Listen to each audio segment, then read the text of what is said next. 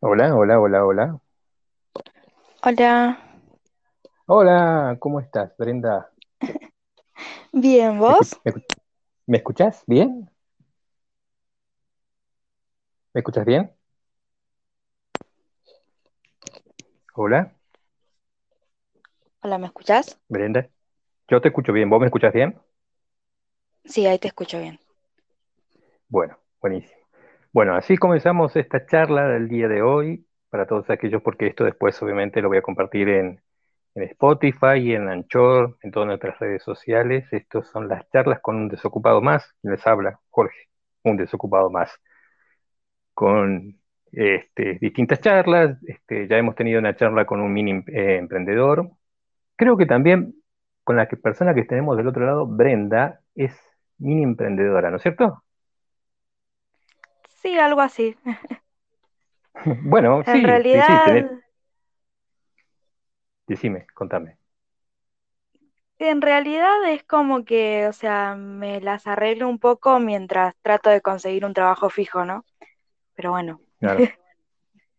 Sí, pero bueno, o sea, tenés, tenés al, te- ve- vendés, eh, decime vos qué, cuál es tu emprendimiento, cuál es, qué es lo que haces, contarle a, aquellos que escuchen Más que nada porque eh, les recuerdo a, todos que esto no es una entrevista, sino que es una charla. O sea, no lo tomes como que si tú estuvieras haciendo una entrevista, sino que es como fue la primera charla que tuvimos con Andrea. Esto es una charla un ida y vuelta. Vos si me querés preguntar también.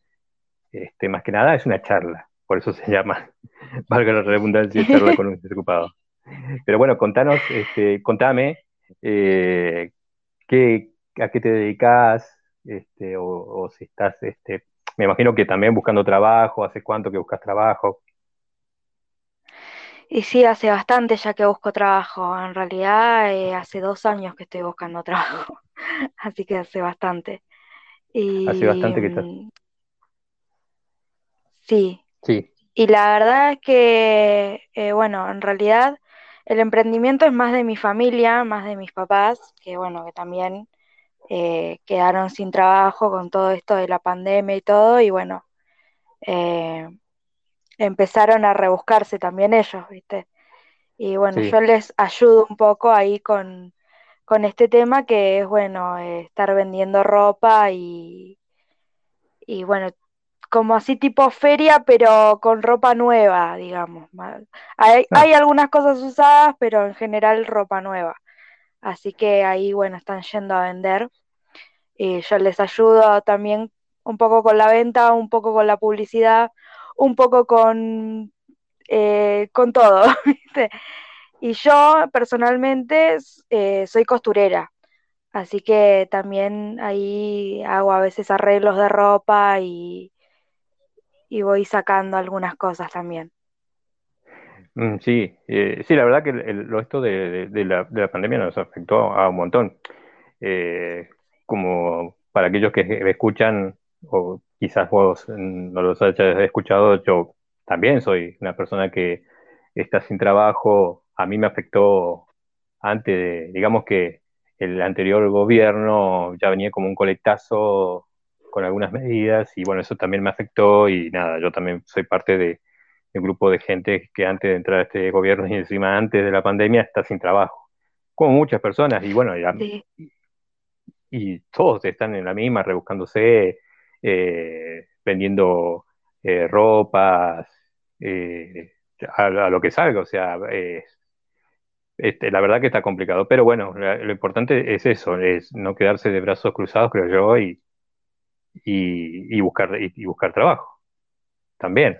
No, y obvio. A poder, ver, a mí también, me, yo también me quedé sin trabajo mucho antes de la pandemia. O sea, porque yo me quedé sin trabajo en el 2017 y me fui a vivir un tiempito a La Plata porque había estudiado auxiliar de laboratorio y tuve la posibilidad de poder ir a hacer prácticas allá en un hospital Así ajá, que estuve durante el 2018, casi hasta finales del 2018, en La Plata. que tampoco estaba como empleada, pero por lo menos eh, tenía la posibilidad de ir y hacer prácticas allá eh, a un laboratorio de análisis clínico que estaba como extraccionista. Así que ahí la pasé lindo, pero bueno, cuando me tuve que volver, ya después cuando me volví ya no pude conseguir trabajo fijo acá. Fue muy complicado. Auxiliar médico me dijiste, ¿no? Que, que, te Auxiliar de, de laboratorio, de laboratorio médico. Ah, auxiliar de laboratorio. ¿Y qué vendría a ser eh, dentro, eh, eh, vos trabajarías dentro de los laboratorios donde se hacen las extracciones de sangre y todo lo demás? Claro, exactamente. Yo hacía extracciones y bueno, y después dentro de los distintos departamentos del laboratorio, los análisis más simples, que son los de química, análisis de orina, esas cosas. Y acá en, Bariloche, me imagino que, bueno, además de que tenemos eh, laboratorios hay, eh, pero me imagino que le has tirado el currículum a, los hospitales, dos hospitales que hay, este, y después hay un par de, laboratorios también. Este, ah, la verdad que no sé cuánta cantidad de laboratorios hay específicos más allá de los hospitales en, en ¿no? No sé cuánto es hoy el, digamos, eh, el espacio como para poder uno eh, hacer la, realizar tu tarea, ¿no? No sé, vos, sabrás más cuánto hay, si hay buena posibilidad de, poder trabajar de, auxiliar médico.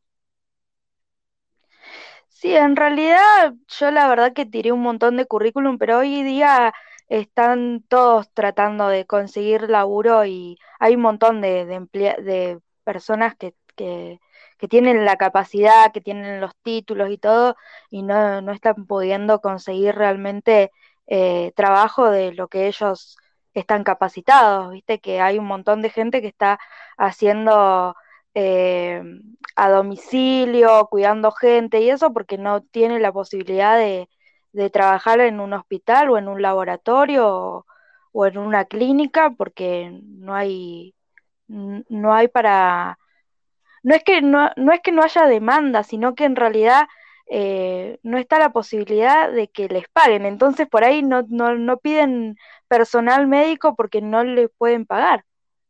Claro, y pero eh, tu, tu carrera, tu, en realidad tu, tu título auxiliar este, médico, ¿qué facultades te da? Eh, em, ¿Podés hacer de, de, de, enfermera o, no? ¿Cómo es? No, no, no, lo mío, no, lo mío es dentro del laboratorio nada más. Dentro del laboratorio, este, dentro del laboratorio de análisis yo puedo extraer sangre y, y ser una colaboración dentro de los estudios. No, no estar sola estudiando algo, sino dentro del, del, cada estudio que se hace, ser una colaboración, digamos. Bien. Este, puedo, ponerme a centrifugar muestras, que es algo importante para cada estudio que se hace, y después, este, bueno, ser como una ayuda, pero eh, no, no, soy técnica, que el técnico sí tiene más posibilidades de, de estar más en contacto con la muestra y todo eso. Y en, el, eh, bueno, sí, me imagino que en el Hospital Zonal eh, tiraste el currículum, porque a mí me, extraña, o, en realidad debe haber un, montón, porque eh, estamos en una época con esto de la, de la pandemia en donde deben necesitar personal a, a, mansalva y a rolete, como se dice, por esto de que tener que estar haciendo análisis de, de muestra todo el tiempo, ¿no? Este, mucho, mucha gente que se hace el testeo, eh, y, me imagino yo que es, personal, eh, o, no están contratando, están utilizando una persona para que haga el trabajo de 10, este, o en realidad están esas 10 trabajando. La verdad que no, no, no, no sé cómo debe ser específico, pero mm, ¿qué piensas vos? Que, debe ser así, ¿no? Sí, la verdad que yo no tengo mucho, o sea, la poca conexión que tengo ahí, eh, sé que no, no es, por, lo, por ahora no estaban contratando a nadie, ¿viste?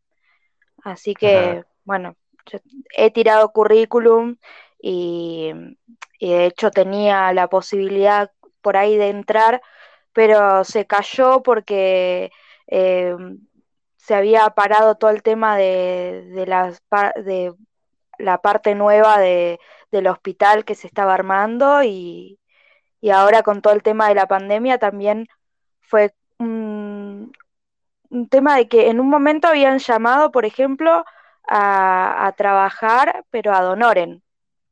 Claro, como práctica vendría a ser, ¿o no?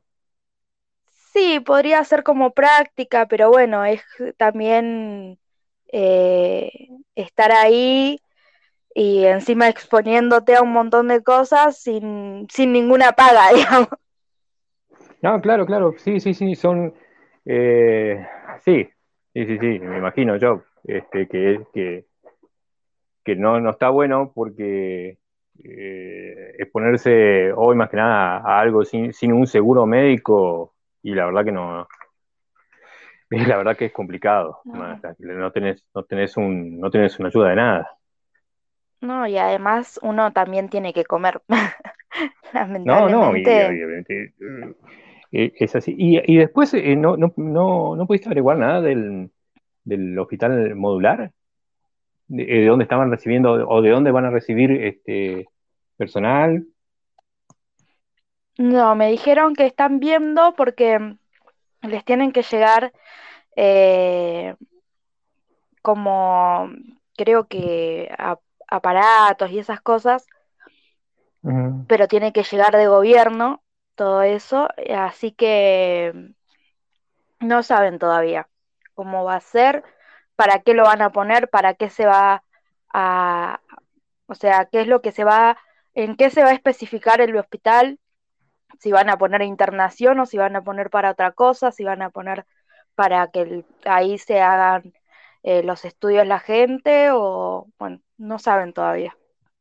Sí, encima estaba leyendo yo la noticia de que eh, primero se, se, dijo que recién en, se tiró como en febrero, ¿no? Eso como primera medida. Y ahora eh, definitivamente lo patean para, para julio, ya que también se va, se va a estirar más. Pero bueno, también esto que te pasa a vos en cuanto a lo laboral, eh, le debe pasar a muchos también por el hecho de que nosotros, y es algo que yo siempre digo, ¿no?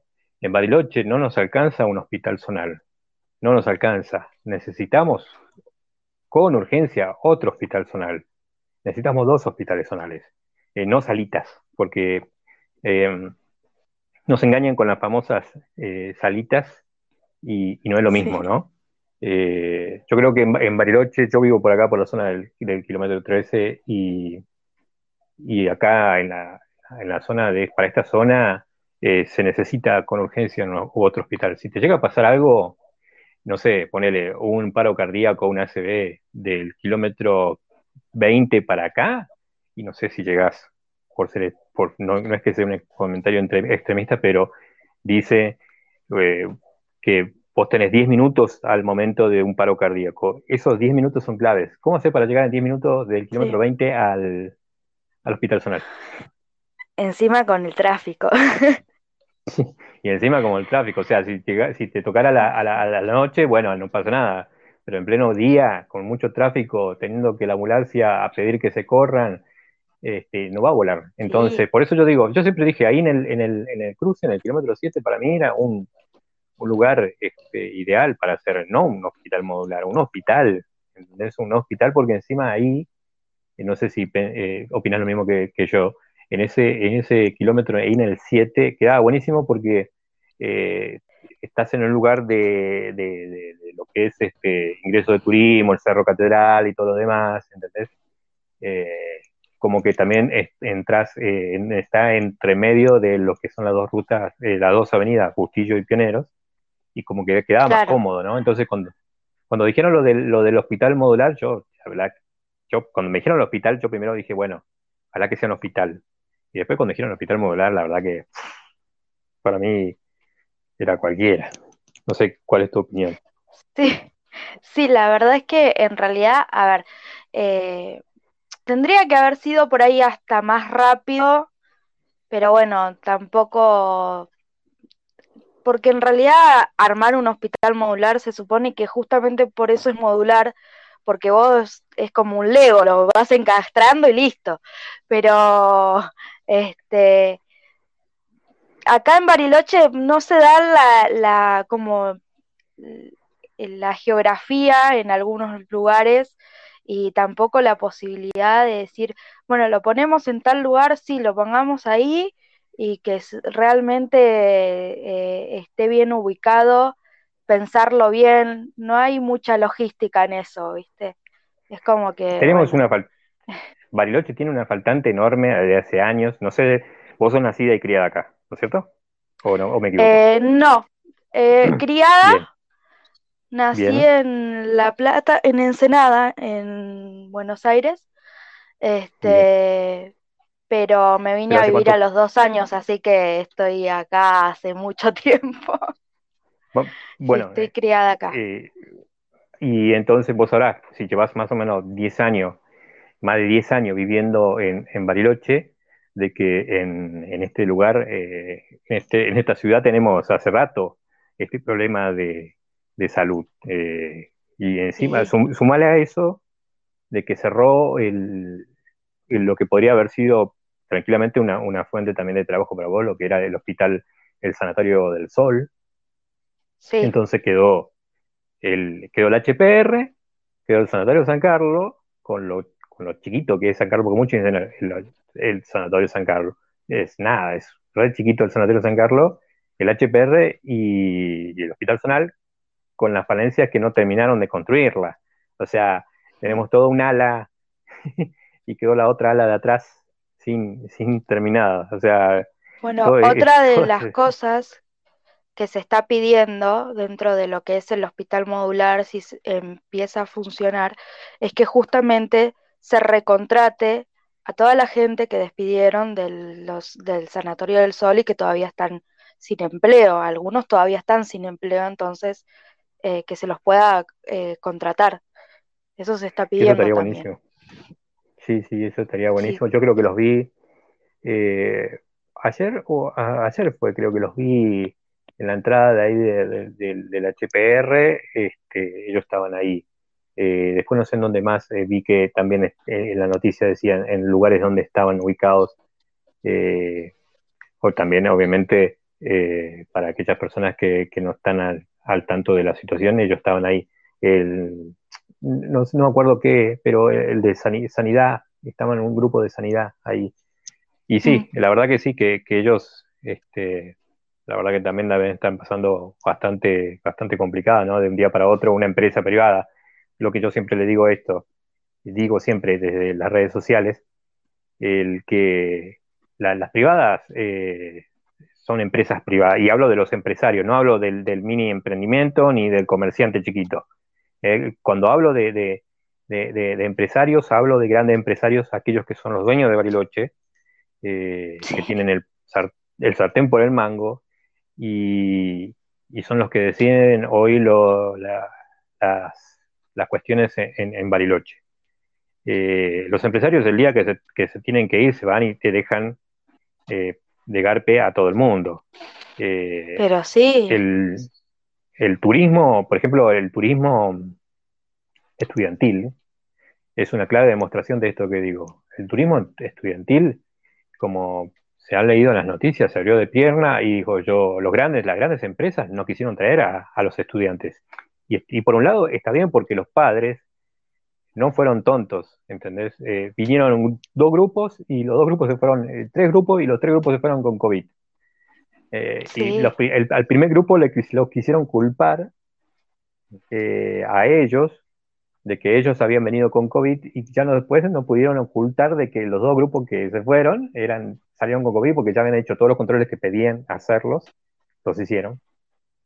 Y, nada, se cuidaron, supuestamente, eh, y, se volvieron con COVID. Eh, o sea que ahora el problema ya era acá en Bariloche, los cuidados, o sea, el COVID está a nada de salir afuera, si no te cuidas te contagias. Sí, sí no, eso es, es, así todos los días. Uno, eh, yo gracias a Dios tengo que decir que no me lo agarré, en todo este año no me lo agarré, así que espero no, no tenerlo en ningún momento, pero eh, sí tengo conocidos que se lo han agarrado, amigas que lo han tenido y, y también, o sea, es, eh, es un día a día. A veces algunos con todos los cuidados lo han tenido y otros que, bueno, no se cuidaron tanto y también lo han tenido, obviamente. El que menos se cuida es más fácil que se lo agarre, pero bueno. Yo pienso que porque eh, le tienen, eh, más allá del relajo, ¿no? Porque, a ver, eh, a mí me pasa, les pasa a mis allegados, el de que uno está todo el tiempo cuidándose que al punto máximo que en vez de pensar, estoy haciendo bien las cosas, pasa al otro extremo de decir, no pasa nada. me estoy cuidando y no pasa nada. Y ahí es cuando se relaja y como que uno no, no, no se pone bien el barbijo. Este, bueno, hace poco leí una nota de periodística este, de, científica en donde ya reconocían que uno no se contagiaba a través de tocar material y a través de plata o que no quedaba en, superficie o en comida, que no se trasladaba el, el, virus en comida. Que eso está buenísimo porque pasamos un buen tiempo desinfectando todo, ¿no? Entonces, este, la verdad que, era medio, medio complicado.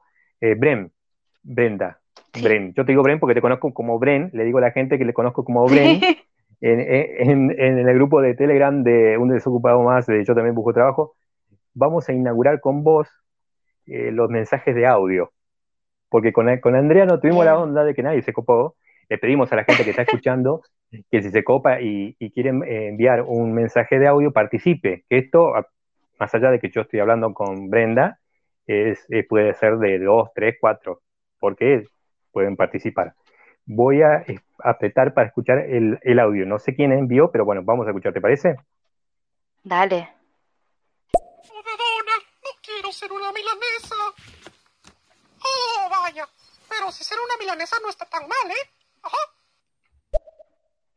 Bueno, viste, alguien que quiso aportar eh, su, su, comentario sobre la milanesa. ¿Tenés algo que opinar sobre la milanesa? A mí me gustan las milanesas, pero bueno. ¿Y a quién no le gusta la milanesa? Ah, bueno, yo te pregunto porque me podrías haber dicho, no, yo soy vegana, yo no. O puede ser una milanesa de. Ah, bueno, bueno sí. Es, hay, hay, gente, hay mucha gente que. Ahora está como muy el boom de lo vegano y todo eso. Porque hay mucha gente que empezó a cuidarse de otra forma. Y bueno, no sé. Es como un, una forma de vida nueva, digamos. Claro. Sí, sí, sí, sí. El, el, a ver, eh, uno puede ser, a, este, querer ser eh, vegetariano o, vegano según... Bueno, yo digo que voy a pasar a ese, a ese lado, al vegetariano, el día que me cuesta a mí dejar esto de, la carne, ¿no? Pero bueno, si el día de mañana eh, se dan las, las, condiciones de que podamos engañar eh, el sabor de la carne, por decirlo de alguna manera, he intentado comer soja, porque es lo, más cercano al sabor de, la carne y la verdad que cuesta. No sé si probaste, has comido no, soja. No, no es conveniente. Estuve haciendo dieta de no carne para nada. Ah, bien.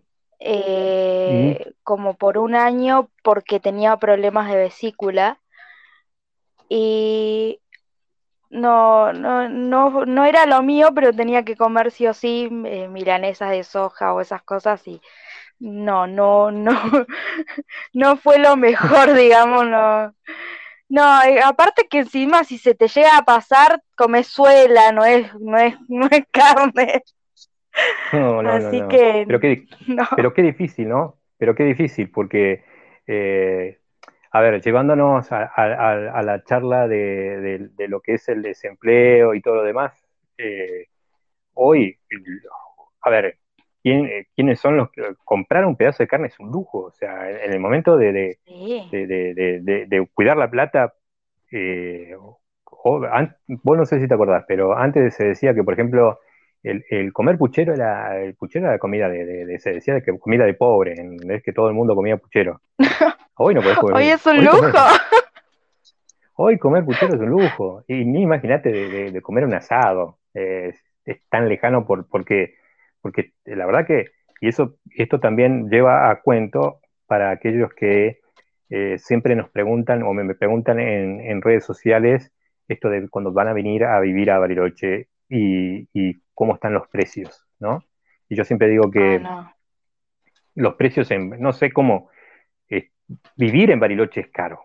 Vivir en, pagar alquiler eh, y comprar alimentos es, es, terrible, es terrible. Sí, lamentablemente, a ver, yo vivo con mi familia, no me queda otra. Eh, gracias a Dios tenemos nuestra casa, casa, porque en su momento mis papás cuando trabajaban se rompieron el lomo trabajando y, invirtieron a futuro en tener su terreno, en tener su casa. Eh, cosa que la generación de ahora no sé si o sea, les va a costar mucho cumplir, me parece, porque hoy día no, no, es, no, es, la misma posibilidad que la que tenías antes, a pesar de que te rompías para poder conseguirlo, pero lo llegabas a conseguir. Hoy día no sé si, si se puede realmente, o sea, te, tenés que estar eh, muy, muy concentrado en eso y, y, realmente... Eh, estar mucho más tiempo quizás para poder llegarlo a concretar, me parece, ¿no? Porque hoy día y más que nada, poder... ¿Sabes por qué también? No, es que hoy... Por, por, por, el, por el precio en que, en que está el, el valorado lo, lo, los terrenos en, dólares. Claro. sí, sí. Eh, sí, no, comprar Un, Antes, antes era más fácil. Yo tenía, por ejemplo, mi padrino eh, él eh, tenía sus inversiones, hacía, si bien tenía su trabajo y todo, a veces hacía inversiones y compraba un terrenito chiquito y construía una casita para poder alquilar y ahí tenía su, su inversión, digamos, y, un, proyecto también que él iba haciendo y antes lo podía hacer, ahora ya no, imposible. No. y ni hablar y ni hablar de, de, alquilar un, local, Brenda. No sé cómo será, si ustedes están más al tanto, pero hoy un fondo de negocio.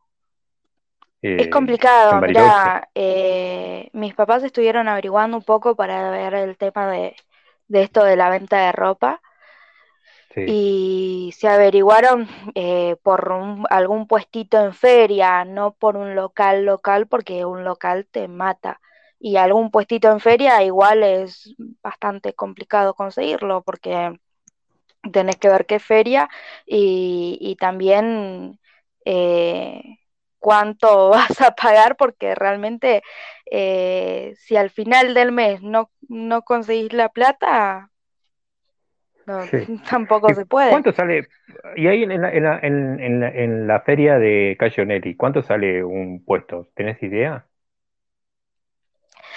Mira, a mi, a mi mamá creo que le habían dicho algo de entre 7 y 9 y 9 mil, entre 7 mil, 9 mil, un puestito, una cosa así.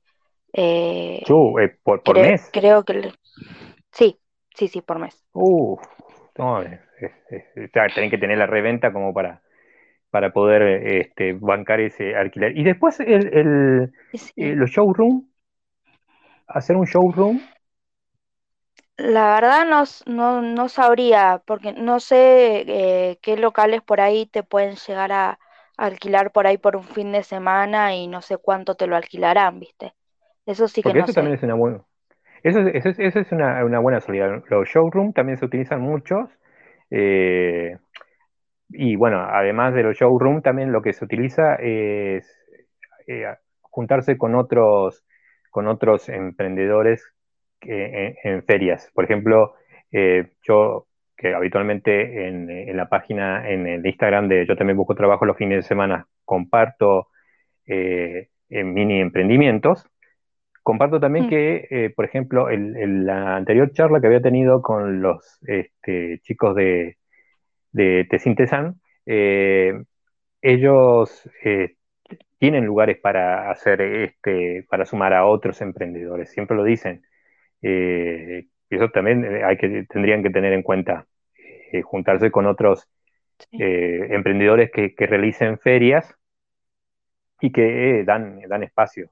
Ellos, no sé en qué, creo que ahora el 4 de marzo están, el 4 de marzo hicieron una feria, van a hacer otro en la, en la semana, como para que lo tengan en cuenta, ¿no? Ustedes que también están en eso. Eh, antes que, que sigamos, tenemos dos audios. Esperemos que esta vez sea eh, al- algo que no hable de la milanesa, pero bueno, eh, eh, esto es así, o sea, puede ser alguien hablando de la milanesa a- o que salte con alguna otra cosa que no sea del tema, pero bueno, eh, vamos a ver. No, olvídense, vivir en Bariloche es súper mega caro. Solo con el tema del transporte, eh, el tema carne, el tema es súper. Mina, grande Mina, la Mina. primera partici- la segunda participante. Eh, bueno, para aquellos que, que escuchan por primera vez o van a escuchar por primera vez, Mina es una participante activa dentro de nuestro grupo de Telegram de Yo también busco trabajo en Bariloche. Eh, es como el, el- a ver, nuestra gurú, por decirlo de alguna manera, que nos ayuda y bueno, nos ay- en realidad en ese grupo nos, nos autoayudamos, que es la idea de eso, ¿no? Eh, la Sí. solidaridad entre todos. Este, cuando estemos pasando por diferentes etapas de ofrecernos este, algunas palabras de aliento, eh, que eso a- a- en algún momento en donde por ahí capaz que nos encontramos en, eh, eh, en algunas situaciones complicadas, una palabra justa en un momento justo nos ayuda un montón.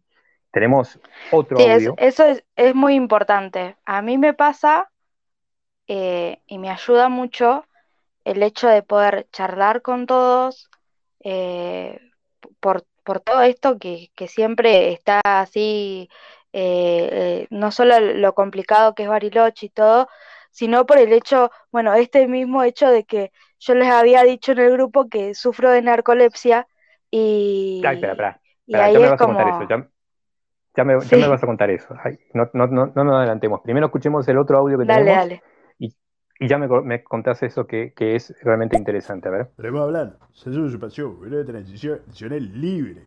La cosa suena ra, cuido pa pa. Y el bu bu bu bu, y el bu bu bu bu. Bueno, eh, eh, no sé qué tiene, que ver, pero bueno, le mandamos un saludo grande a- al usuario Salvator que quiso este, poner su, su aporte a la charla. Eh, me decías, vos sufrís de, ¿se puede decir que sufrís de, Narcolepsia. o sufrís de narcolepsia? ¿Lo sufrís? ¿Cómo, Sí. cómo es, cómo es, cómo es, es, eh, la verdad que yo en todo el tiempo que, que- que tengo de vida nunca he charlado con una persona que tenga narcolepsia. Entonces va a ser interesante que nos, le- nos cuente a todos qué es la narcolepsia. Sí, en realidad, a ver, no es que lo sufro, sufro, o sea, sufrir ya es como decir que lo, pero lo padezco un poco, digamos, o sea, es una enfermedad, sí, eh, que en realidad no está eh, valorizada como una enfermedad, sino como un trastorno, es eh, un trastorno del sueño, es Trastorno cuando tenés ex- excesiva somnolencia diurna, más que nada, porque no podés controlar eh, el sueño que tenés. Eh, tu cerebro es como que eh, no está conectado, no está, ¿cómo se dice?, capacitado para controlar tu estado de sueño vigilia, ¿viste? O sea, vos sabés que cuando llega la noche te tenés que acostar a dormir y dormís, y en el día te levantás y te despertás y te mantenés despierto durante el día. Mi cerebro no funciona así. Mi cerebro Pero no el sabe famoso- cuándo tiene que dormir y cuándo tiene que estar despierto, digamos.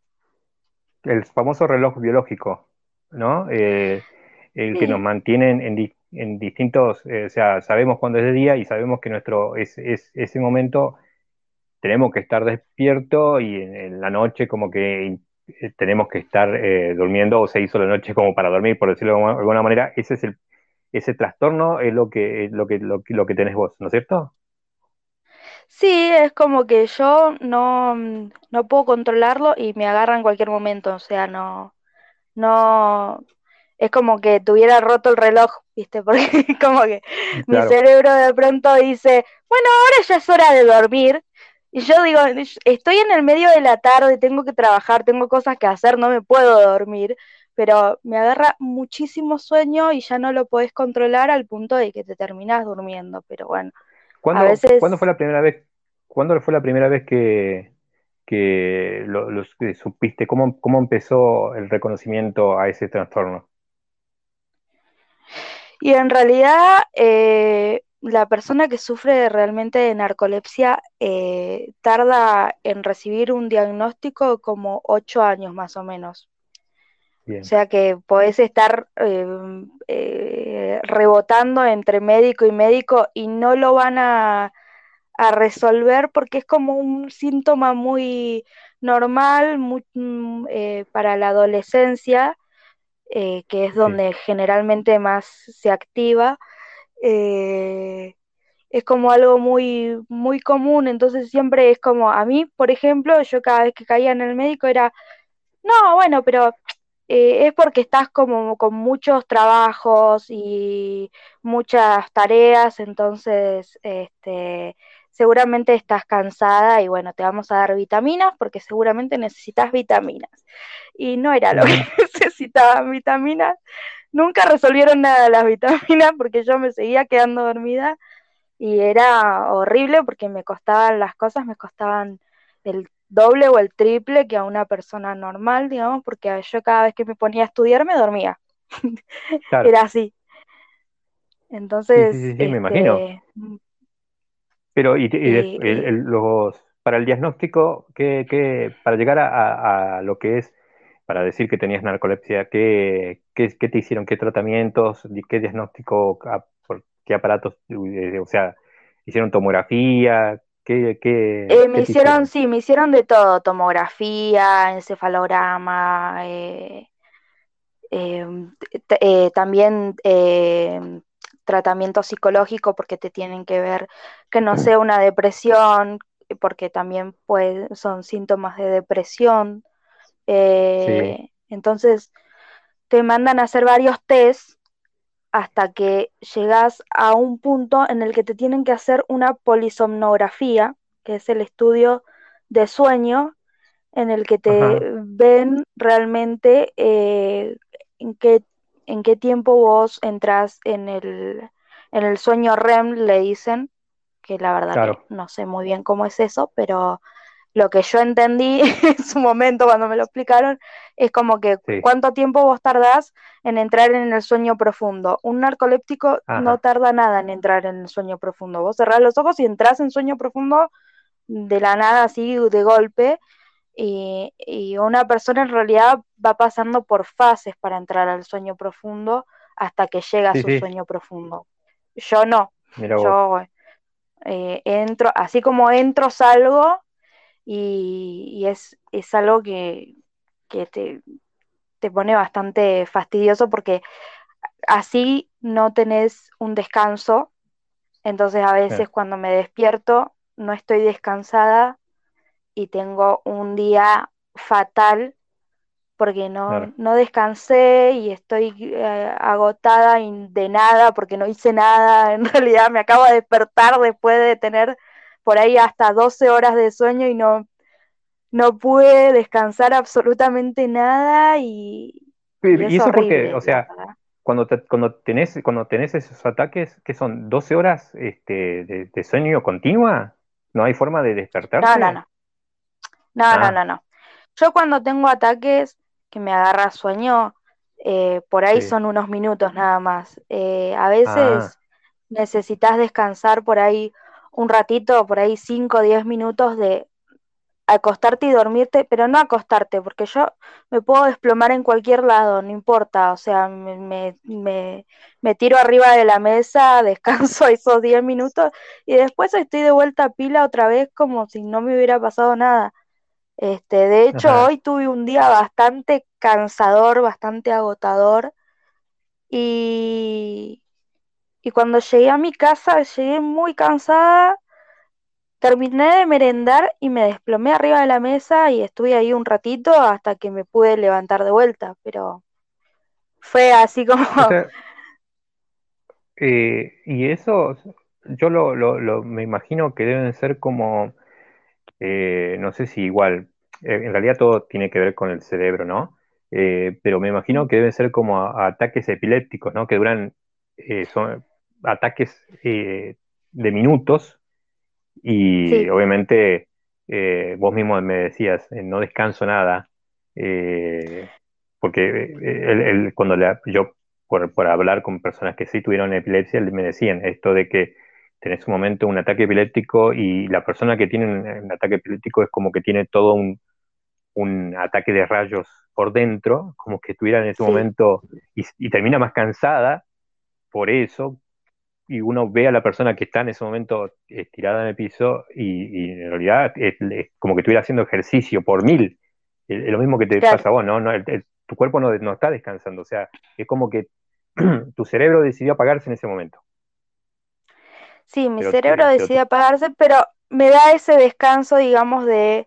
eh, a mí me pasa al revés, digamos, o sea, yo me desconecto esos minutos y una vez que vuelvo a, mm, vuelvo a mí, eh, es como que estoy más descansada, como que puedo seguir. Este, sí, si no lo hago, si realmente le tra- trato con todas mis fuerzas de no dormirme y todo eso, eso es peor, eso sí me cansa, porque yo estoy eh, negándome al, a, a la situación en la que me está poniendo eh, mi propio cuerpo, que es de decir, no basta, necesito que descanses. Y en realidad no es, quizás no es necesario, pero mi cuerpo sí lo necesita. claro. Y no hay una forma de, de- de determinar, eh, eh, viste, eh, que, por ejemplo, a las, personas que tienen eh, ataques eh, diferentes ataques, como lo que hablábamos recién. Por ejemplo, los, los han entrenado a caninos, como cuando a un epiléptico le va a venir un ataque, el canino lo detecta y empieza a ladrar, como que la persona em- empieza a expedir por los, por los poros una sustancia que hace que el, canino eh, lo huele y entonces como que le avisa a la persona de que, de que va, va a sufrir un, ataque. ¿No hay una, forma de determinar eh, no sé si has investigado, esto te llevó a investigar eh, a través de internet, cuántos, cuántos son los que los padecen, cuántos tratamientos hay, ¿Qué- cuáles son los tratamientos a futuro que se está realizando para la narcolepsia, Eh, no sé cuánto, cómo, si, si estás Y en este, investigando eso. realidad, en realidad yo investigué un poco en su momento, porque la realidad es esta. Eh, el otro día justamente estaba escuchando una entrevista que le hicieron una, a una chica que es psicóloga, una cosa así, eh, pero Sí, son de España, porque en España hay un instituto que está justamente, eh, a- que abarca justamente todo lo que es enfermedades del sueño y está especializado en, en en eso específicamente, en todo lo que es el sueño en sí. Así que allá tienen muchas más, este, más conocimientos y más eh, estudios, eh, como que se, se, se espe- se especializan más en esas cosas. Em, lo que decía era que, em, que bueno, que eh, ahí como que lo que es el sueño en sí, cuando vos eh, llegás al diagnóstico de narcolepsia, porque la verdad es que cuesta mucho llegar al diagnóstico, eh, estás, como yo te digo, yo estuve muchos años también hasta que llegué al diagnóstico. Primero es un alivio llegar a un diagnóstico a decir, a tener un nombre de algo, de decir, ah, bueno, esto que tengo se llama narcolepsia. Bien, narcolepsia. Pero lo siguiente es que sabes que es para toda la vida y que vas a tener que estar eh, esforzándote y que vas a tener que eh, quizás hasta diagramar tu vida de una forma diferente. Yo cuando me enteré estudiaba en la universidad, tuve que dejar la universidad. Y no fue fácil, de hecho tuve que ir a psicólogo porque no era fácil enterarme que quizás el esfuerzo que yo tenía que hacer era sobrehumano para poder conseguir eh, seguir ahí en la universidad y, mantener la carrera que estaba haciendo. Era por ahí mucho esfuerzo, mucho estrés y, en ese momento no era eh, conveniente quizás que lo, que, lo hiciera o que me esforzara así porque era algo que no, no iba quizás a poder conseguir. Si uno por ahí se pone un esfuerzo, siempre, viste, cuando uno se pone una meta, eh, tratás de llegar y por ahí tardás más, pero llegás. Pero era como poner muchas fichas a algo que decir, no, trata de, a mí la neuróloga cuando me, cuando me dio el diagnóstico me dijo, trata de buscarte otra cosa que sea más tranqui, por ahí algo más corto, no una carrera de muchos años porque eh, se te va a dificultar mucho estudiar, porque a mí justamente me agarra mucho sueño cuando me pongo a estudiar, cuando estoy así muy concentrada. Y de hecho los cursos que he hecho últimamente, que hice, eh, a veces me quedaba dormida y bueno, yo ya sabía y, tenía pactado con el profesor, eh, mirá, yo la, la, la clase la, la grabo y si me, si me empiezo a quedar dormida, ni te preocupes. O sea, no es, no es que vos estás dando una clase aburrida, sino que yo tengo un problema. Pero bueno, no, no pero viste que creo que en realidad es algo que, por ejemplo, en, eh, mm, le, eh, funciona en, casi todos los ámbitos, obviamente que lo tuyo es eh, al máximo, ¿no? Porque nos pasa habitualmente que en charlas que por ahí capaz que nos interesa, pero que como que tiramos el famoso bostezo. Pero en realidad creo que no sé qué es algo de relajación con el cuerpo, este, y me imagino que en tu caso, eso, o sea, se maximiza, o sea, es mucho más. un montón. Sí, se un, montón. Yo cuando tengo una charla eh, o he estado así en alguna reunión donde tenés que estar prestando atención, para mí es eh, una tortura, porque no solamente empiezo a lanzar el bostezo, que no lo puedo eh, controlar, sino que todo mi cuerpo me entra a decir, listo, vamos a dormirnos como si estuviéramos en la cama acurrucados y no estoy en una cama, no estoy acurrucada, no, por ahí hasta estoy parada y, mi cuerpo me empieza a decir, bueno, vamos a dormirnos. ¿Algún, algún, algún episodio, eh, eh, algún episodio que te haya pasado eh, que, haya estado en, un lugar de peligro o, siempre en lugares controlados te ha tocado los, los, ataques? En general me han tocado lugares controlados, pero sí me ha pasado em, porque dentro de la narcolepsia hay un síntoma que se llama cataplegia, que es la, la pérdida del tono muscular.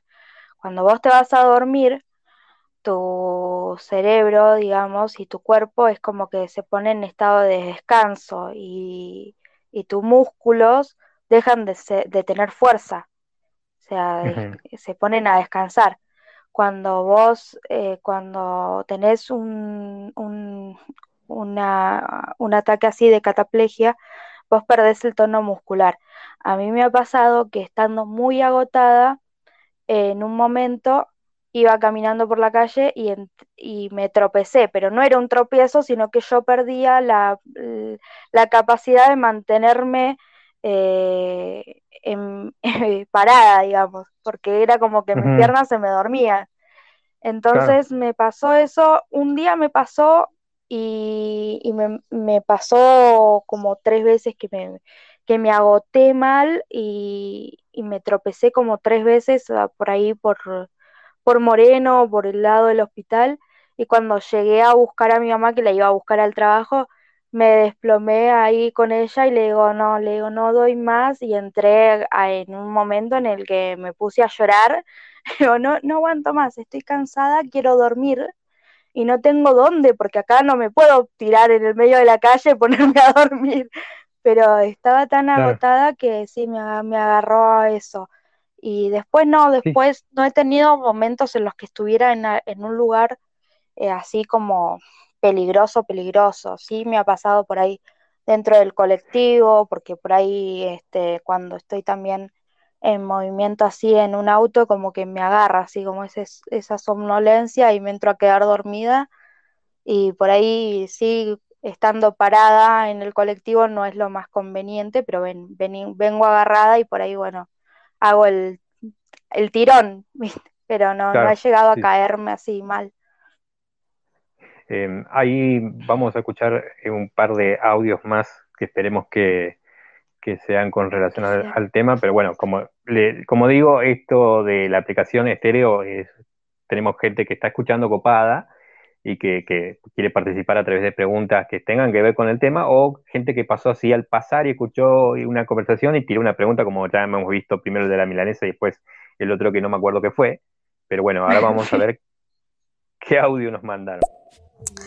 Bren, y en el tema trabajo, eh, en el tema cómo es convivir con la narcolepsia, porque vos contaste y es un tema muy, muy, muy para nosotros que no estamos eh, enterados de esto, es un tema muy interesante de saber.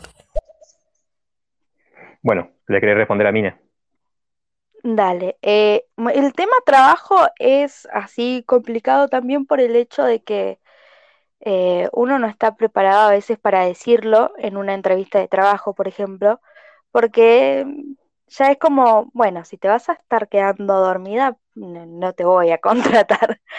Este, pero en realidad eh, yo siempre busco por ahí un trabajo más de medio tiempo, que sean cuatro horas, que no sean ocho, porque ocho es como muy pesado para mí, pero eh, eh, por ahí, viste, a veces uno lo que necesita a veces son cinco minutos de descanso y que te los den repartidos, viste, que tenés una hora de comida, bueno, dame la hora de comida repartida en cinco minutos de descanso por ahí en algún momentito que yo necesito, este, eh, para, para poderme eh, volver a reactivar. Eh, Claro, e- eso es lo que me pasa a veces, pero bueno, es algo que a veces es muy difícil poder hacerlo entender y aparte de, de- de poder eh, hacer como que la comprensión del que te está contratando, porque el que te está contratando por ahí piensa que vos tenés una discapacidad total y que no vas a cumplir con las expectativas. Y me ha pasado en trabajos que he estado mm, por encima de las expectativas y sin embargo, eh, con, con- con esto que, que- que me pasa y, y sin, sin que se dieran cuenta a veces, ¿viste? O sea, eh, Así que no, claro. no es algo que, que te, que te quite la posibilidad de trabajar, pero sí que por ahí te limita en algunos aspectos y bueno, tenés que buscarle la vuelta, pero si el que está del otro lado te, te puede tener un poquito de empatía y, y también entender lo que estás pasando, eh, no es algo que te vaya a, a quitar este lo que es el, el- la capacidad de, de decir, bueno, hago un buen trabajo, digamos. Claro, el desempeño. El desempeño no va a pasar por, por, lo que exactamente. por tu trastorno, eh, va más allá de eso. O sea, eh, no es una discapacidad. Eso te iba a preguntar yo. No. Eh, ¿cuál es la, cuál es el, el- el- el- por ejemplo, si tenés eh, medicina, cuál es la medicina que, que tomás y cuál es la reacción o cómo te ayuda la medicina si, si estás tomando alguna medicina? Yo personalmente no, no tomo. Este, ahora, eh, actualmente, en su momento sí tomaba, pero este, ahora actualmente no tomo medicina. Realmente es muy caro poder conseguir eh, lo que es eh, el tratamiento, que es un paliativo en realidad, no es eh, algo que, que, te dé, o sea, una, una, cura, sino que más bien es un paliativo como para que vos te puedas mantener un poquito más despierto. yo solamente tomaba modafinilo, que es una droga que es para más que nada para mantener tu estado de, de vigilia, para poder te, te ayuda como para poder estar más activo y, y no quedarte dormido, digamos. Claro, que en general... esas cuatro horas, las cuatro horas que, te, necesitas, como que te... Claro, en general lo que hace es mantenerte despierto, ayudarte a mantenerte despierto y este y se lo dan es, es, es, algo muy normal que se le da a la persona con narcolepsia o incluso a personas que por ahí tienen el sueño cambiado, que necesitan este, estar eh, por ahí despiertos de noche para poder este, hacer algún trabajo, algo, a veces les dan esa droga también. Este... Y decime, Brenda, ¿y el, Estado eh, ¿qué, qué, qué respuesta tenés desde el Ministerio de, Salud con respecto a, las personas? ¿Te has comunicado con otras personas de Argentina que tengan tu misma condición? Eh, ¿Cuál es, la, cuál es la, respuesta del Estado? ¿Cuál es la respuesta, de, por ejemplo, de acá, del Ministerio de Salud de, Río Negro, de Bariloche, ante tu situación? Porque en realidad, como que deberían eh, darte un, apoyo, porque imagínate, si para las personas en condiciones normales es difícil de encontrar trabajo ante tu situación, eh, yo me imagino que debe haber un, sostén, un apoyo desde el Estado. ¿Recibiste alguna ayuda o te has comunicado con algunas personas? No, en realidad no me comuniqué, siempre me manejé yo sola por mi lado, digamos. Eh, también por una cuestión por ahí, también un poco de, miedo, de, que en su momento cuando me tuvieron que diagnosticar, como que me... Eh, como que me hicieron un ping-pong de ir de un lado para el otro eh, con, los médicos y como que me manosearon demasiado en el sentido de que era ir a un médico al otro, al otro y así.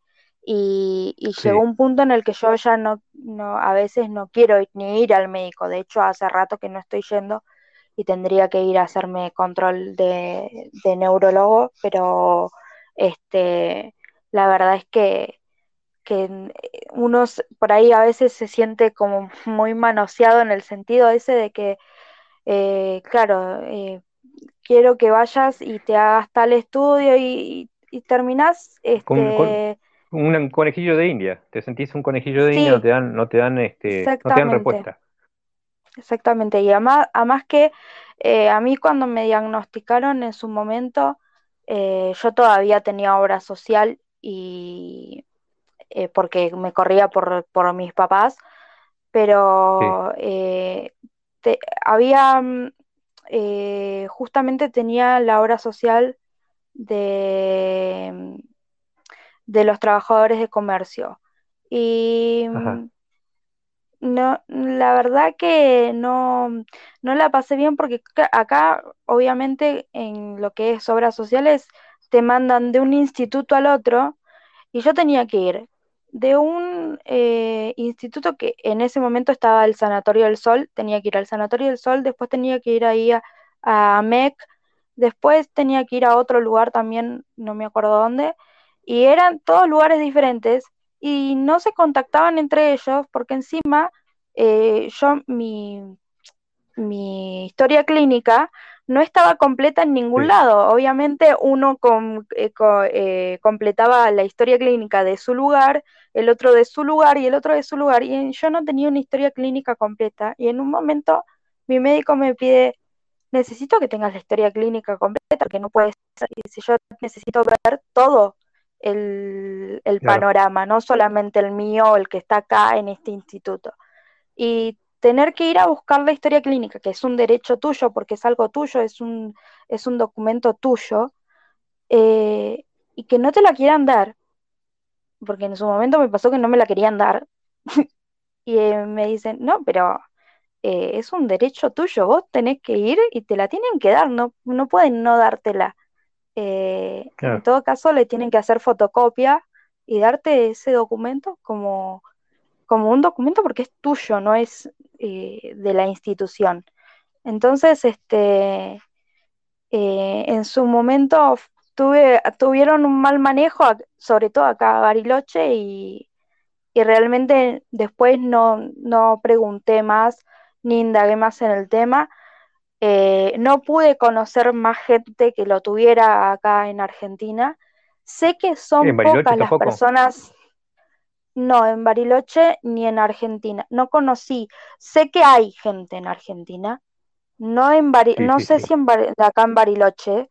Creo que sí, porque me han comentado de gente que había, pero no, no, no, no llegué a conocerla, no, no, no tuve la oportunidad. Y mm, sé que a nivel mundial hay poca gente, por eso es algo que tampoco tiene mucha eh, difusión, porque es algo que no, no, le pasa a mucha gente, digamos, a nivel mundial no es algo, no es una enfermedad que sea como muy de, muchas personas, digamos. Sí, sí, sí, pero en realidad siempre, siempre se habló de, de la narcolepsia eh, pero nunca, yo por, lo menos nunca indagué eh, cuál era nuestro tratamiento, nunca pude hablar con una persona como, como vos en que esté pasando por ese trastorno, ¿no? A ver, tengo otro dos audios, vamos a escucharlos porque así ya vamos, eh, te, voy, te, voy a ir dejando tranquila, porque ya casi, ya llevamos una hora, para que te veas que, charla entretenida, que ya llevamos una hora, mira, vamos a escuchar los audios, a ver qué dice. Hola, em, una pregunta, no sé si tenga que ver con lo que están hablando, pero quería, sé que les va a parecer que es algo que ya mucha gente ha dicho y han hecho eh, polémicas por eso, pero ¿qué opinan sobre el feminismo? El feminismo y el feminismo en cuanto a, la narcolepsia, ¿qué decir? ¿Qué opinas vos? en, el eh. desempleo, en el des Sí, yo no sé. Eh, a ver, eh, yo no sé si, si en, entra en este, en este, justo en este momento. Me gustaría hablar en algún momento eh, con algún, alguna persona, no sé, que esté más metida en, el tema en cuanto a sí, en la búsqueda del trabajo, ¿no? No sé no, yo la verdad que en, realidad a mí me pasa, por ejemplo, en general, en el general de todo, que no soy de uno ni del otro. O sea, a mí no me, no me gustan los, eh, los, los partidos, digamos, porque, o sea, el hecho de, decir eh, soy feminista o soy machista o soy lo que sea.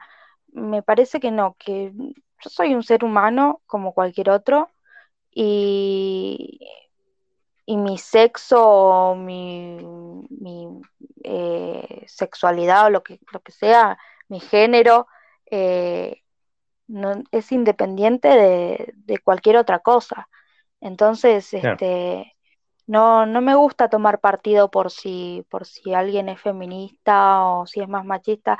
También pasa, me pasa a veces que por ahí eh, hay, eh, ahora que está muy eh, así el, tema del feminismo, vos decís, hay muchas personas que por ahí se criaron de otra forma y no les va a cambiar la forma de pensar ya. Es como ya tienen una edad en la que no, no cambian esa forma de pensar y por ahí tienen ciertas actitudes que por ahí eh, para vos pueden ser un poco machistas, pero eh, para ellos son, es, algo que es su forma de crianza y, está bien también, ¿no? No hay que juzgar de si alguien es de una forma o de otra, mientras te trates con respeto, eh, a mí no me, no me, gusta tomar así partidos, digamos.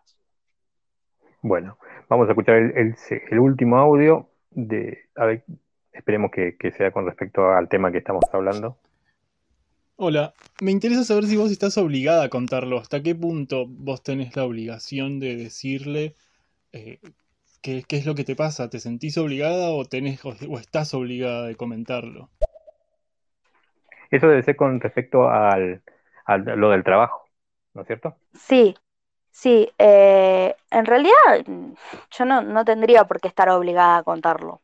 Eh, pasa que, bueno, eh, si es como un, no sé si como una cortesía decirlo o también eh, como hasta una, eh, una forma de, de poder eh, cuidarte de vos mismo también, porque por ahí a veces el otro, sabiendo, te puede ayudar en el, en el sentido de justamente este de decir, bueno, necesitas descansar esos cinco minutos, bueno, tómate esos cinco minutos y descansa y bueno, cuando, cuando volvés, volvés tranqui y seguís con tu trabajo.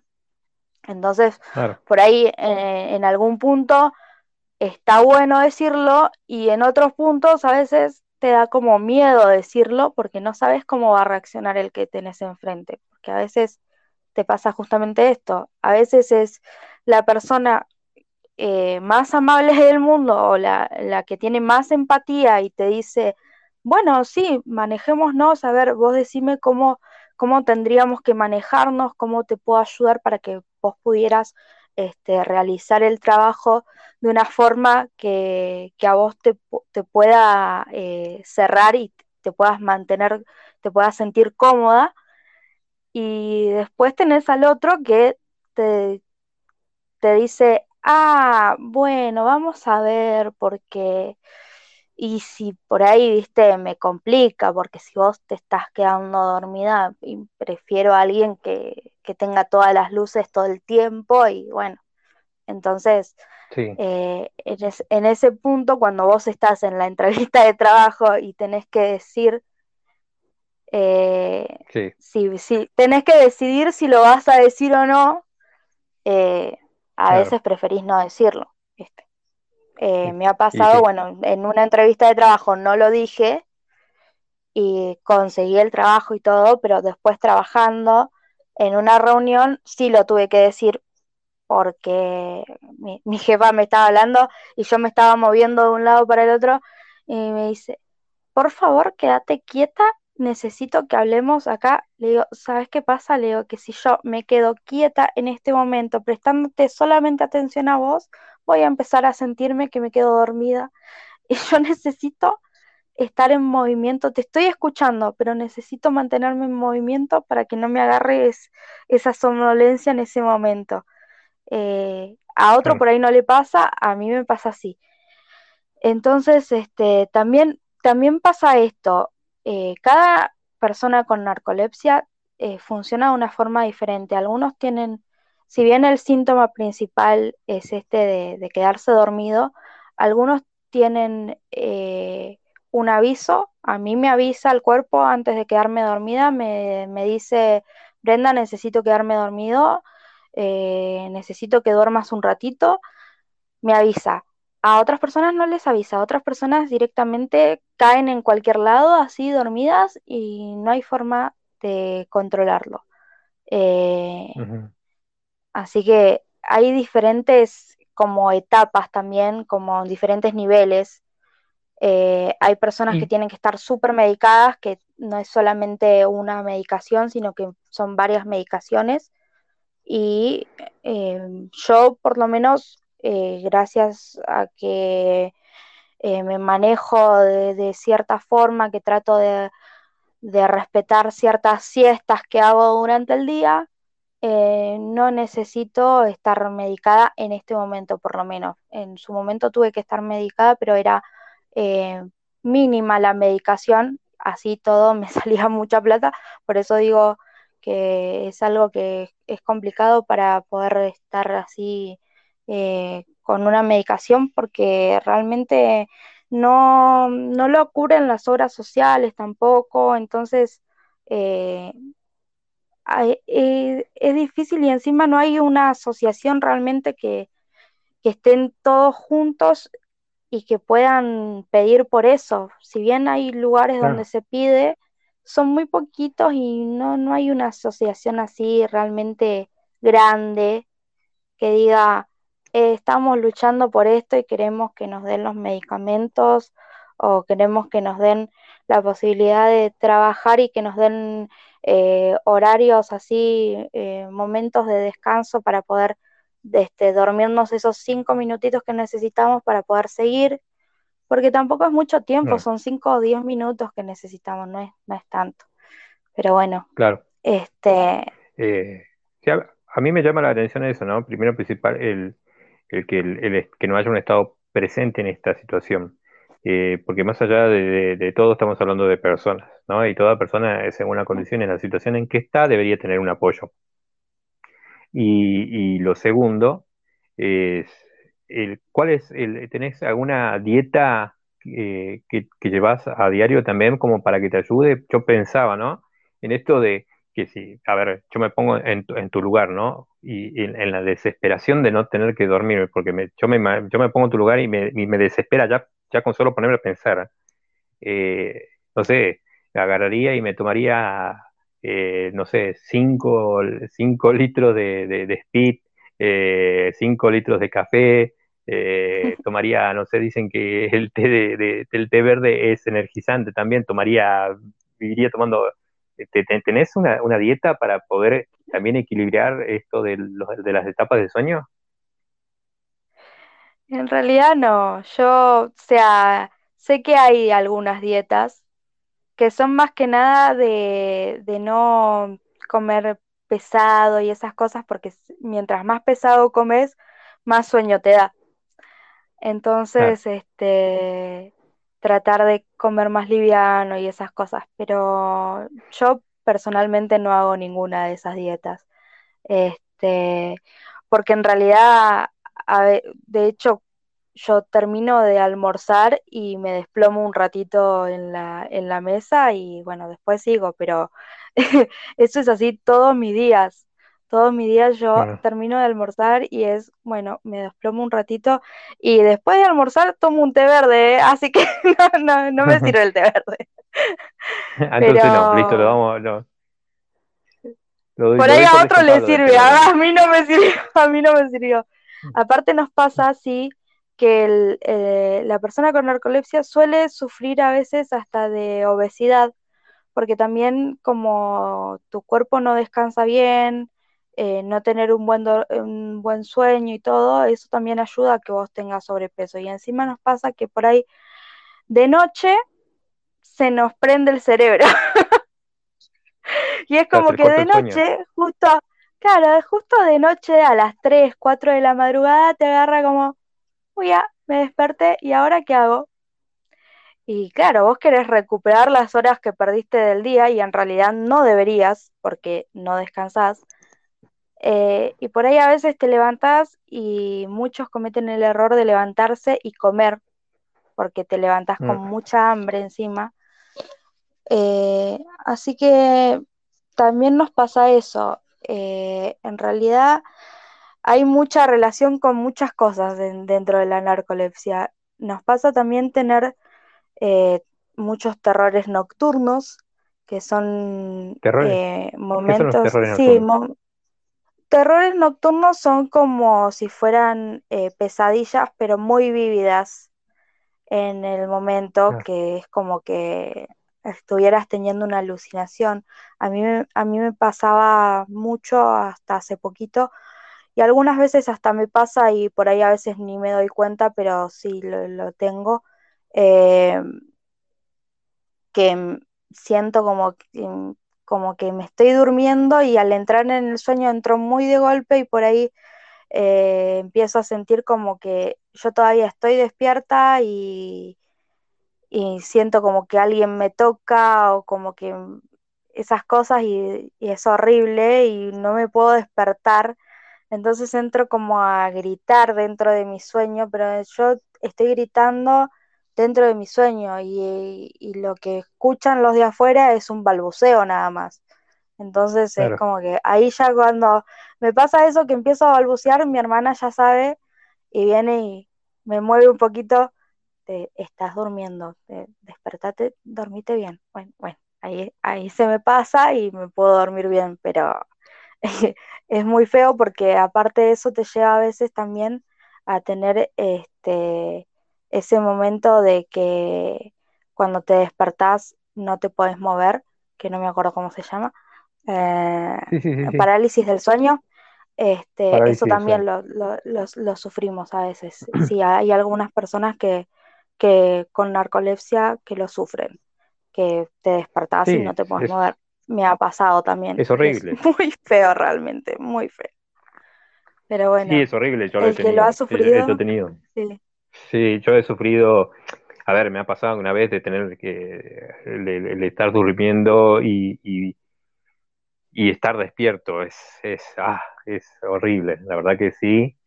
Eh, y, y me imagino más en, en, en, en- en tu situación. Decime, Brenda, em, ¿cómo es eh, el- el- la relación de la sociedad para con, para con vos? Eh, yo no sé si lo detectaste en la escuela esto. ¿Vivas en la secundaria cuando, cuando lo detectaste? Iba en la, Cuando, en cuando los últimos años de, de primaria cuando me empezaron los síntomas fuertes, pero lo de, me lo diagnosticaron recién en la universidad. Pero sí, yo ya lo tenía y tenía los síntomas muy fuertes ya desde, la, desde, desde los últimos años de primaria, que me acuerdo sí, patente la primera vez que, que tuve así como el, eh, un síntoma bien, bien puntual de, de empezar a quedarme dormida en la escuela y que la maestra me retara porque me estaba ajá, quedando dormida. Eso realmente como que te queda marcado. Es muy feo porque te queda marcado siendo chicos, no sabes, no entendés muy bien. Yo tenía 11 años y, y que alguien te llame la atención adelante de todos tus compañeritos y que encima los chicos son bastante crueles, se ríen todos sí, y vos decís, o sea, qué necesidad había claro, o me podrías haber llamado a un costado o venir y tocarme y decirme, Bren, ¿estás bien? ¿Te pasa algo? ¿Te estás quedando dormida? O sea, eh, fijarte también y, en qué contexto, por qué te está pasando eso, ¿viste? No, no llamarte la atención adelante de todo el mundo mal y retarte delante de todo el mundo mal, porque eso realmente claro. a un chico, chico eh, lo, lo marca, te, te, te queda marcado. Entonces, este, eh, Sí, sí, de más, ahí en eh, lo- creo, creo adelante, que se, se manejó completamente mal con vos, la maestra, porque en todo caso eh, el, el chico no tiene la culpa. El, es, son los padres o el entorno del hogar eh, que tendrían que, se tendría que indagar eh, el por qué un alumno está en esa condición. O sea, nunca la culpa la tiene el alumno. Eh, es, claro, así. Yo no, y creo que estuvo re mal el, el, el sí, docente, no, no, no indagó. no, no, pero aparte, eh, no solamente eso, sino que después ya como que, eh, como te digo, te quedas marcado y como que ya no, no sabes qué hacer eh, cada vez que te pasa, cada vez que empezás a sufrirlo, a, a estar en ese momento en el que te empieza a agarrar mucho sueño y estar y la pasás mal. Eh, de hecho, al siguiente año que me tocó irme de viaje egresados de la primaria, Pasé mi viaje egresado, creo que me acuerdo muy poco porque pasé prácticamente mi viaje de egresados durmiendo. O sea, cada vez que nos subíamos al micro a hacer una excursión me dormía. Eh, en el tren yendo a, a destino me dormía y mis compañeros me hacían bromas por ahí y te viste que en ese momento si te quedabas dormido te pintaban la cara hoy día también. Pero en ese momento fue como muy cruel para mí y era como, ¿por qué me hacen esto? Yo no, no puedo controlarlo, me voy a quedar dormida, aparte tengo derecho a dormir si quiero, no, no, no es necesario que me pinten toda y, y por ahí me enojaba y al final me terminé yendo re enojada y sin despedirme de un montón de compañeros porque, porque me había quedado dormida y me, como que me decían todo el tiempo, ay, Bren, pero ¿por qué te quedas dormida? Dale, o sea, como que tenés que tener como más eh, soporte, ¿viste? Y yo no, no, no lo claro. podía controlar, así que era hoy, bastante complicado. ¿Y hoy cuál es la relación con esos compañeros? Este, una vez que supieron cuál, que vos tenías ese trastorno de la colesia, ¿se volvieron a comunicar con vos? ¿Tuviste, ¿Seguís en contacto con tus compañeros de la primaria, de la secundaria o no? No, de la primaria no, y de la secundaria eh, te diría que tampoco. O sea, tuve, tuve muy, muy poco contacto con algunos compañeros de secundaria que por ahí, viste, nos comunicamos por el Facebook de vez en cuando, por ahí nos vemos así de, de, de, alguna eh, algún estado que uno sube o una cosa que comparte, pero no de vernos físicamente. ¿No te Eh, quedaron amigos, no te quedaron amigos de la secundaria o, sentís- o vos sentís que por tu condición que, que, padecías eh, te dejaron, te dejaron de lado? no, no, dejarme de lado por la condición no, pero sí, eh, no, no me quedaron, o sea, amigos, amigos, lo que se dice amigos, dentro de la secundaria no me, no me quedaron. Eh, me quedaron algunos ex compañeros que sí todavía charlábamos de vez en cuando, pero no, no es eh, esa amistad de, de- de vernos todos los días o de hablar eh, eh, de, de- la amistad, amistad, ¿no? Eh, Claro, sí claro. tengo mis amigas, amigas, que son mis amigas, que son las que realmente saben lo que tengo. Y ¿Qué son las del, qué son las del barrio? Eh, las que, que habitualmente eh, las te ven, con las ¿no? que, sí, con las que nos vemos, con las que nos criamos, este, con, con ellas sí me mantengo y, y ellas saben y bueno, este, como que es diferente, ya, ya lo saben, es- no, no tengo que estar eh, aparentando o, o, eh, forzándome por mantenerme despierta ni nada por el estilo, ya saben, y bueno, estoy quedando Ya saben cómo dormida, reaccionan. claro, Claro, sí, sí, sí, ya exactamente. saben. Decime, y, y, eh, yo, sé- yo, yo sé que, eh, por ejemplo, los, los- los chicos que padecen de epilepsia, eh, ellos suelen tener como eh, un cartón o algo. Yo sé que suena feo lo que, lo que, lo que puedo llegar a decir, pero no, en tu caso, ¿no tenés como al- algún brazalete o algo? Hola, eh, sufro de, de, de narcolepsia, si me ves en estas situaciones porque eh, lo, lo necesito. ¿Me, me entendés lo que te quiero decir? Sí, eh, no, la verdad que no, no, no, no, no tengo Porque nada de debe, eso. porque debe ser feo, por ejemplo, porque me, me- me imagino yo, me imagino yo en la situación, yo me pongo en tu lugar, ¿no? Eh, y, te repito, es- estoy sufriendo. Cada vez que, que, que- que me contás, eh, este, lo sufro, porque yo me imagino estar, por ejemplo, en el shopping, ¿no? Y se dio Mm, que, eh, que, que, que me dio, eh, me, me dio, mi cuerpo me dice, Jorge, en ese momento tenés que descansar. Y estás sentada en, en- el shopping y tengo que apoyar la cabeza. Y vos sabés, como en un lugar así de gente, va a llegar el tipo de seguridad y va a decir, señora, levántese, ¿entendés? Y eh, eh, me imagino yo en, en esa situación, en no, en no tener que cómo avisarle a esa persona que yo no estoy durmiendo porque se me antojó y porque, no sé, anduve trasnochado y, y, y, y, me dormí. No, me dormí porque mi cuerpo necesita, es una condición que mi cuerpo necesita descansar en ese momento, ¿entendés? El hecho de tener que avisarle y no pasar, eh, no, no, no pasar un mal momento en, en ambos, en ambos, eh, en ambas situaciones, ¿no? No pasar momento, mal momento yo eh, y mal momento la persona que para decir, che, mira, me despertaste, pero en realidad eh, todo bien, pero yo no, no, me, no me dormí porque eh, quisiera, sino porque mi cuerpo me lo pide, ¿me entendés? ¿Me entendés a lo, que, a, lo que, a lo que me refiero? sí, sí, sí. Sí, no, eh, me ha pasado por ahí en una situación en la que estaba muy, muy, muy agotada de, de agarrar y como mi cuerpo ya lo va sintiendo de con anterioridad, eh, llamo a alguna amiga y le digo, mira, me siento mal, voy para tu casa o, no sé, venite a quedarte conmigo un rato, porque la verdad es que no, no, no me pasa por ahí de, de, de sentirlo de golpe en el momento y de tener que quedarme dormida en el momento. Por ahí lo lucho un poco y me voy, me vengo para mi casa y me quedo dormida en mi casa. ¿Viste? Claro. Es, eh, entonces como que logro. Eh, hay personas que no, hay personas que con, la narcolepsia sí se desploman de golpe en un lugar, eh, pero creo que esas personas sí tienen brazaletes porque este, eh, tengo entendido que, que, existe eso de, que haya eh, los brazaletes para personas así con narcolepsia cuando tienen así cataplejías muy, muy fuertes.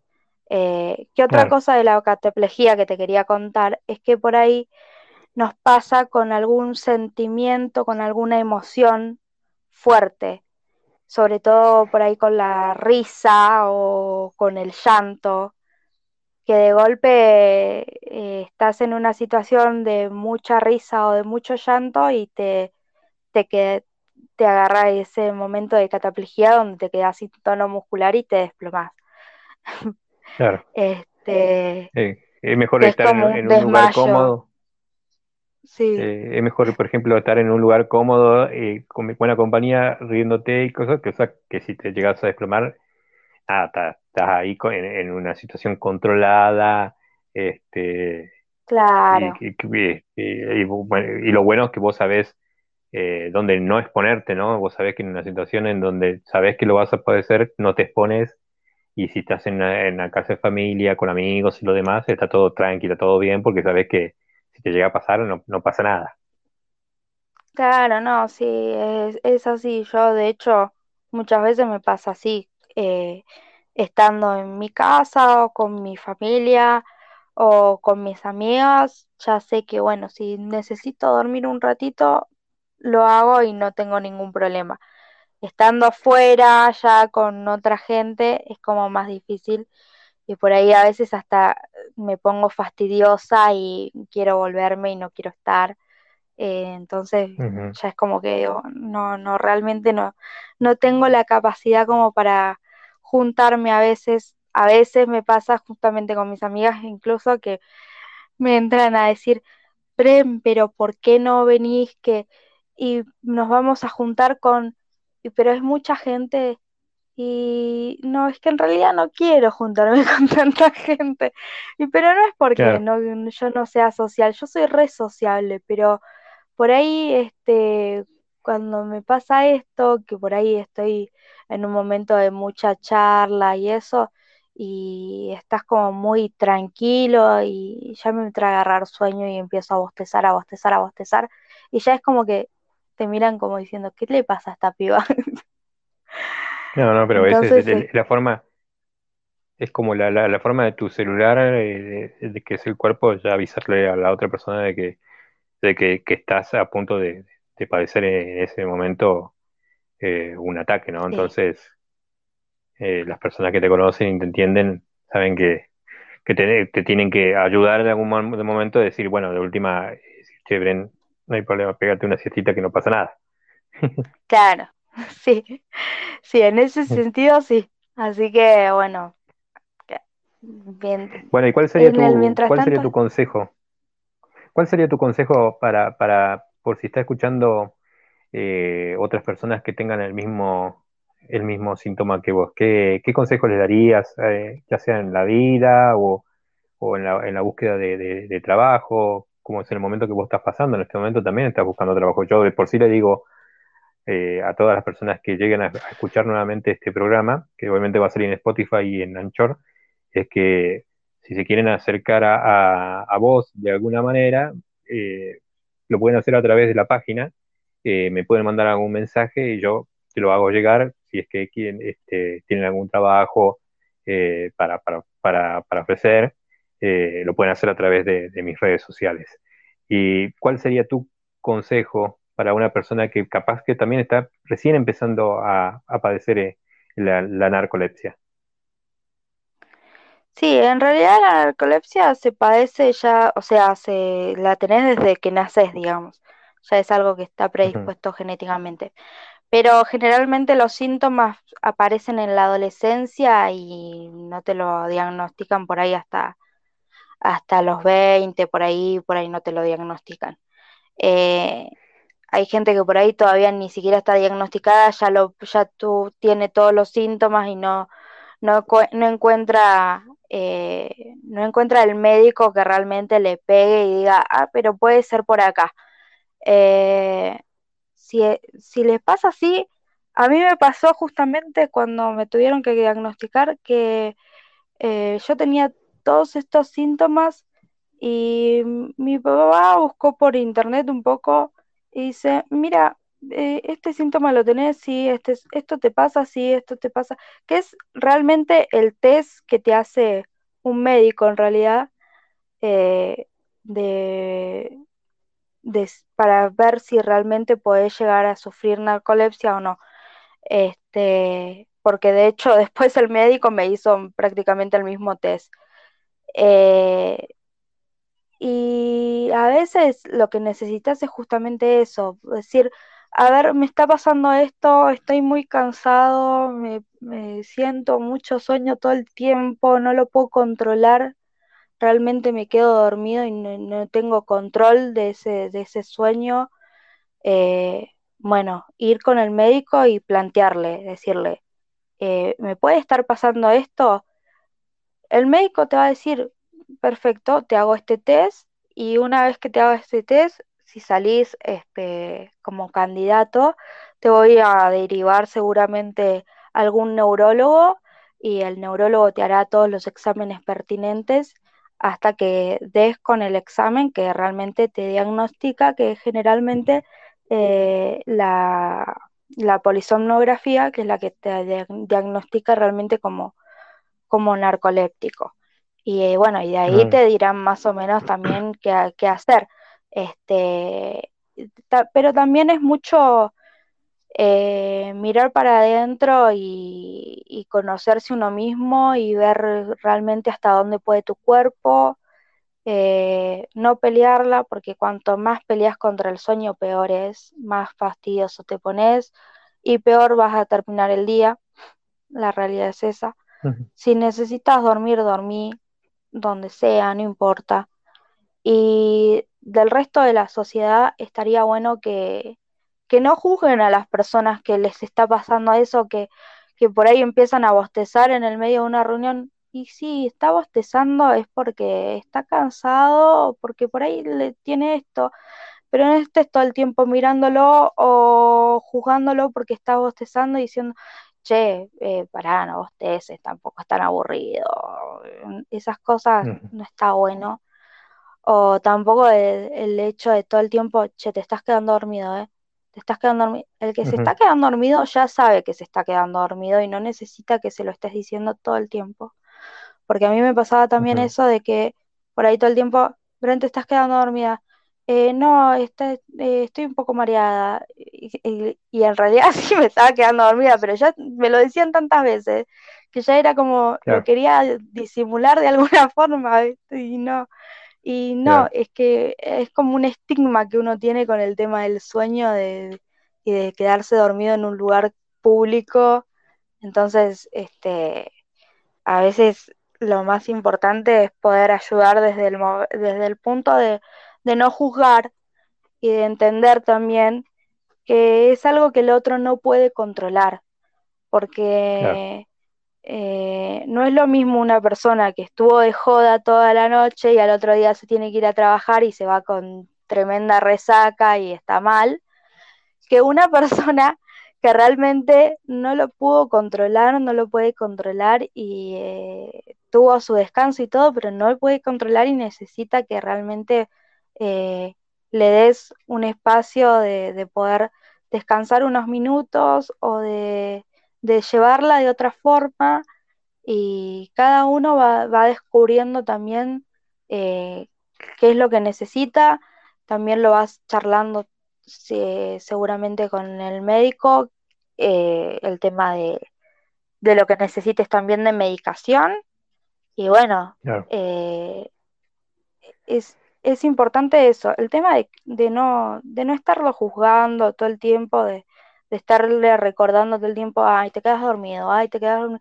Y tampoco es llevarlo al, ah, bueno, pero es que te quedas dormido. No es solamente que te quedas dormido, te pasan un montón de cosas por dentro. Y el que, el que sufre de narcolepsia le pasa también mucho que el, cuando te estás quedando dormido no es lo mismo que el que se queda dormido por cansancio así nomás, porque lo, como que lo sufrís por dentro, como que sentís como otra cosa por dentro.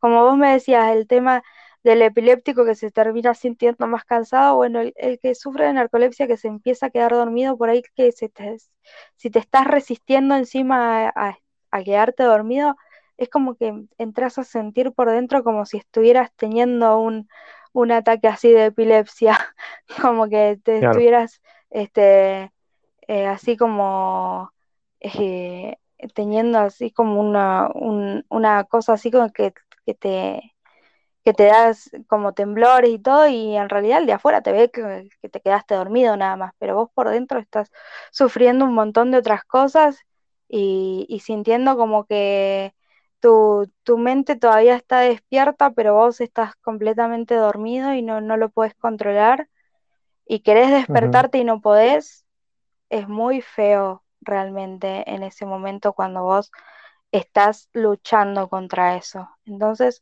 es tratar de decir eh, para que el otro se relaje también y pueda. Claro, es empatía, es ponerse en lugar del otro, lo que yo te decía, ponerme yo en tu lugar y, saber que cuál es la situación. Bueno, Brenda, la verdad que un placer, una hora y media hablando. La verdad que una, una riquísima charla, me quedaría horas y horas porque yo soy muy charlatán por eso estoy haciendo este, charlando con un desocupado más. Eh, de esta es la idea, ¿viste? no era una idea de hacer una entrevista, sino que conocer a aquellos que también del otro lado tienen cara y rostro y son personalidades, tienen sus vidas y si se animan a charlar conmigo, mucho mejor. Eh, Está hacerles, con, eh, hacerles conocer a la sociedad que cada, que aquellos que todos estamos en la búsqueda de trabajo tenemos nuestras historias. Y yo quiero aprovechar y hacerlas conocer, ¿no? Eh, y la tuya fue una historia riquísima, la verdad que ya, ya lo había leído un poco eh, en lo que es nuestro grupo de Telegram, ahí ya, ya había como que tenía como un pequeño adelanto, pero bueno, fue mucho mejor escucharlo en tu voz, creo que lo decían en el grupo, eh, hasta ahora nunca habían escuchado, te habían escuchado, así que es la primera vez que te están escuchando. nuevamente agradecido que hayas tenido esta charla conmigo. Yo te deseo de corazón y de todo el universo que puedas encontrar trabajo, que alguien pueda escuchar esta charla y que te sirva para que alguien pueda eh, ofrecer trabajo. Eh, también te deseo que, nada, que, te vaya, que te vaya bien y que, y que te encuentre con muy buenas personas que no te juzguen por lo que sos y que, y que se animen a conocerte, a conocer un poco más de, eh, de Brenda. Dale, gracias. Gracias, gracias por, la charla y por permitirme también poder también eh, hacerles saber un poco más a la gente un poco de esto, porque realmente es algo que uno a veces también le cuesta mucho hablarlo, porque, como, te digo, la gente suele juzgar mucho, eh, más allá de, todo, y a veces a uno le cuesta mucho ah, charlarlo, hablarlo, decir, eh, me pasa esto, tengo esto, sufro de esto. Ah, sí, sí. Bueno, Brenda, un placer. Nos estaremos, seguiremos las charlas a través de, de Telegram y de las redes sociales. Un placer, nos estamos escuchando en cualquier momento. Dale. Bye bye. Chao, nos vemos. Chao, chao.